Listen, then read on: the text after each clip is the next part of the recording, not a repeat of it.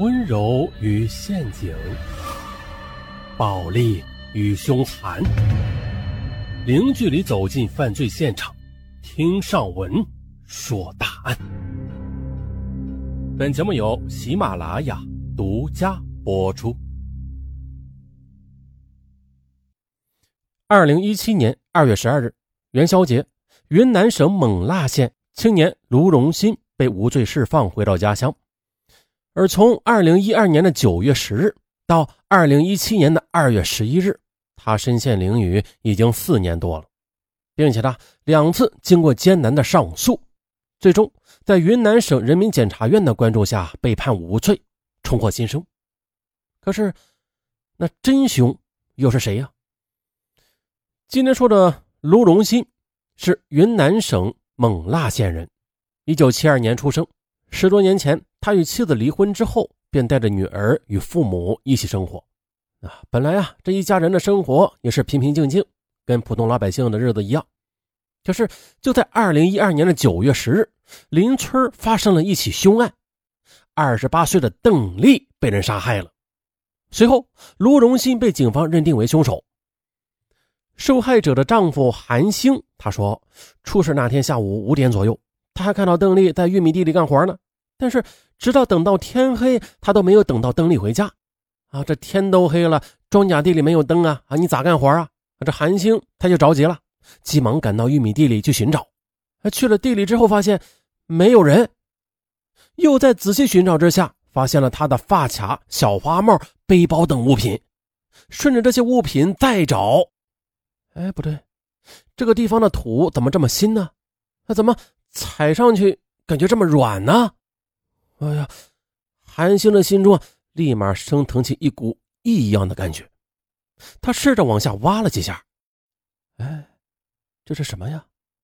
再仔细看，啊，这是韩星惊恐的发现了邓丽的尸体。随后，他急忙拨打了报警电话。接到报警之后，当地警方很快就赶到了现场。警方调查发现了。这邓丽死亡时的姿势是仰面的跪姿，上身的外衣不见了，下身的裤子也被拖到了脚踝处。在尸体现场附近，警方还发现了一大片倒状的杂草和折断的树枝，以及邓丽干农活时用的锄头。警方了解到了，邓丽长得很漂亮，是附近的几个村子里出了名的美女。十几年前，她从外地嫁过来，与韩星的感情一直都很好。韩星，他是以修摩托车为生的，他的收入还不错。邓丽主要是在家里务农，夫妻俩育有两个孩子，分别是十四岁和八岁。这邓丽的性格嘛，她比较沉静，不爱与人交往，啊，同时也并未与他人结怨。尸检报告显示了。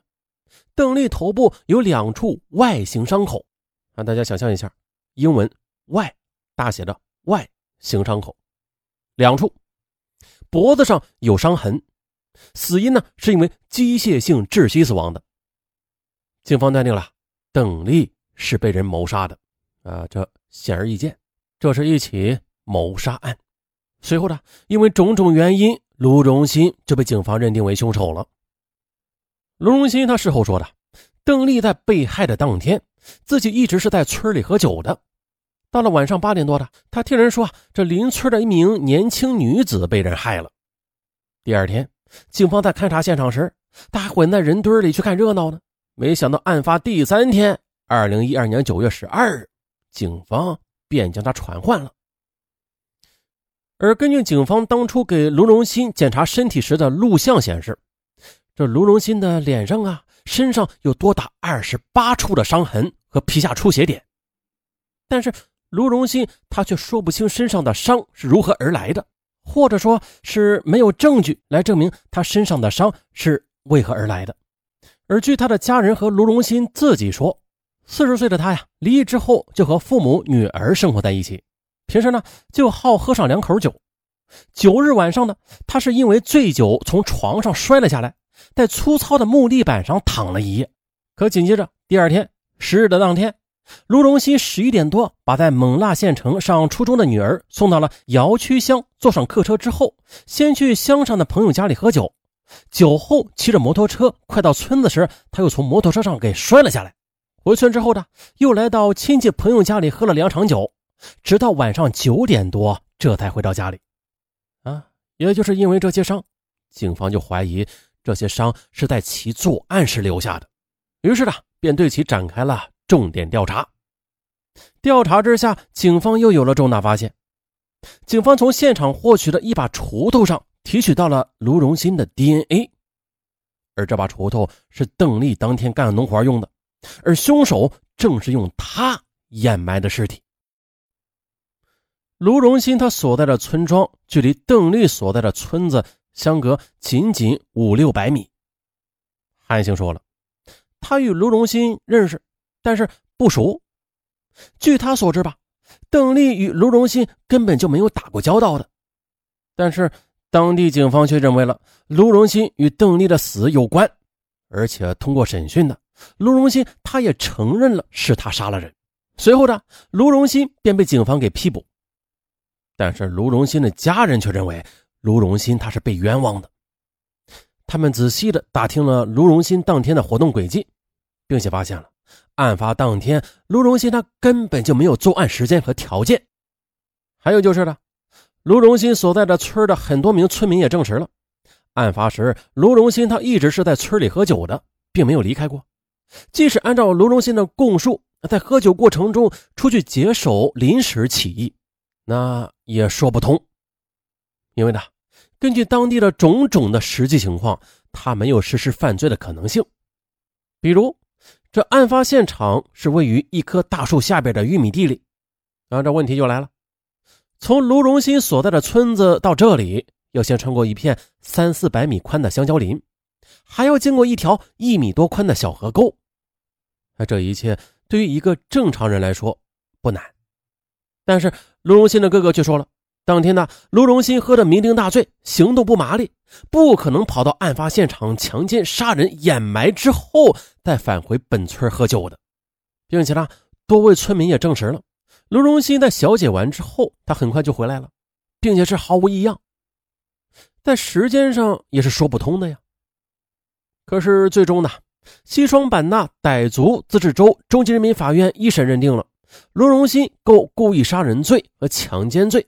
以故意杀人罪判处死刑缓期两年执行，以强奸罪判其有期徒刑十年，数罪并罚，判处其死刑缓期两年执行。啊，幸好的，有个缓期。事后的卢荣新他说了，他清晰的记得开庭后的一年差十八天时，自己啊在看守所里接受了判决，当时这脑袋就嗡的一声，我想，完了完了。我这辈子算是完了，但是他转念又一想，只要还有一口气啊，只要自己还活着，那就绝对不能让家人受这样的罪名连累，蒙羞着活着，因为自己是清白的。也就是在一审判决之后的，卢荣新称他被冤枉了。他说，警方采取了车轮战术，不让他睡觉，甚至连水都不给他喝。他的有罪口供是被逼的。他说了。刚开始的两次笔录，他仍然没有承认作案的，一直到二零一二年九月二十一日深夜，已经被审讯两天了，并且长达五十多个小时没有合眼，他有点神志不清。也就是在这时的，审讯人员拿出一份已经写好的笔录让他签字而当时的卢荣新呢，他并不清楚这是一份有罪供述的笔录，于是他就签了，可签了之后发现啊。他上当了，于是他便向云南省高级人民法院提起了上诉。接着，根据审判程序，卢荣新的上诉案件被转送至云南省人民检察院审查。审查中，检察院的办案人员在仔细的看完卢荣新的全案卷宗之后，认为这一审法院认定卢荣新有罪的证据并不充分。办案检察官指出了。尽管卢荣新的有罪供述与现场的勘查鉴定结论是相吻合的，但是仍然有疑点。首先呢，卢荣新交代的作案手法与邓丽的死因他不一致。当时卢荣新说了，他第一次掐邓丽的脖子，导致邓丽昏迷。可是中途邓丽醒来了，他第二次又拿锄头击打其头部，造成邓丽死亡的。可是不然的，邓丽的尸检报告显示，她是死于机械性窒息的，与锄头击打致死的说法不一致。还有，卢荣新交代了，说案发时死者上身穿着花衣服，可实际上呢，当天死者穿的是蓝色上衣。最关键的一点就是。最后啊，一些物证在卢荣新的有罪供述里没有交代去向，因此呢，在整个查看审讯的过程中，检察官认为了警方审讯的合法性值得怀疑。卢荣新在公安机关做的八次供述中，唯一一次有罪供述是在第七次，但是这次的录像却只有图像，并没有声音。检察官就此追问原因。勐腊县警方给出的解释是设备出现了故障。至此，检察官认为了这份有罪供述的真实性是无法得到保障的。除此之外，案件尚有一系列的疑点没有解开。